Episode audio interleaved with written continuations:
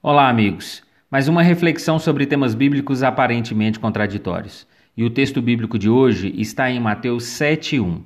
Fugir de responsabilidades ou aplicar a síndrome de Adão e Eva é muito comum.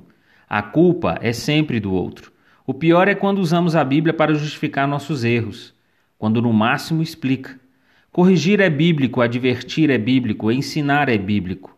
O que a Bíblia disse é que se for corrigir, não se encontre no erro se não tiver pecado, que seja o primeiro a tirar a pedra, que se for julgar, a medida para você será a mesma. Pense nisso e até a próxima reflexão.